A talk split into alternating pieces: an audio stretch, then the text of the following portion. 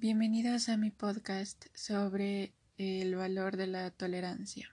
A continuación daré algunas eh, descripciones y conceptos sobre lo que trata la tolerancia en algunos aspectos de nuestra vida y, en general.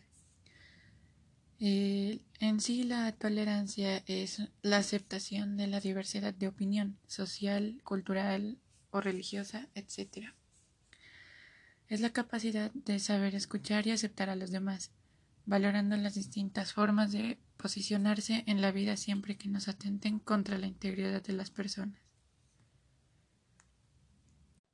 Eh, la tolerancia se trata de ver más allá de los defectos de los demás. Todos somos diferentes unos de otros y debemos aprender a no criticar sino apoyarnos. La tolerancia no es hacer concesiones, pero tampoco indiferencia. Para ser tolerante es necesario conocer al otro. Es el respeto mutuo mediante el entendimiento mutuo. Según ciertas teorías, el miedo y la intolerancia son las raíces que causan la intolerancia. Eh, la, tolerancia eh, en nuestra sociedad es la capacidad de aceptación de una persona que no eres capaz de soportar o de un grupo ante lo que no es similar a sus valores o las normas establecidas por la sociedad. Eh, los tolerantes se caracterizan por ser respetuosos, pacientes, comprensivos, indulgentes, amables, amistosos, etc. En cambio, las personas intolerantes son irrespetuosas, intransigentes, eh, arrogantes, egoístas, insensibles, etc. La tolerancia eh, requiere distinción entre el bien y el mal, entre verdad y error. El bien y la verdad no se toleran, sino que se aplauden. Solo el mal y el error puede a veces tolerarse. La sociedad se aplica en la práctica, no en la teoría. En la teoría el mal no se aprueba, solo se permite en la práctica sin llamarlo bien.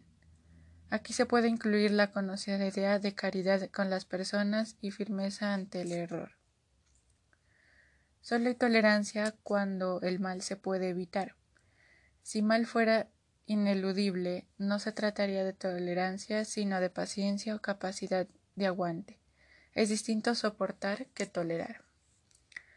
La tolerancia forma parte de la prudencia. Se toma la decisión de permitir el mal con vistas a obtener un bien. Gracias. Antes de terminar con mi podcast de la tolerancia, me gustaría dejar una reflexión para que la pongamos en práctica.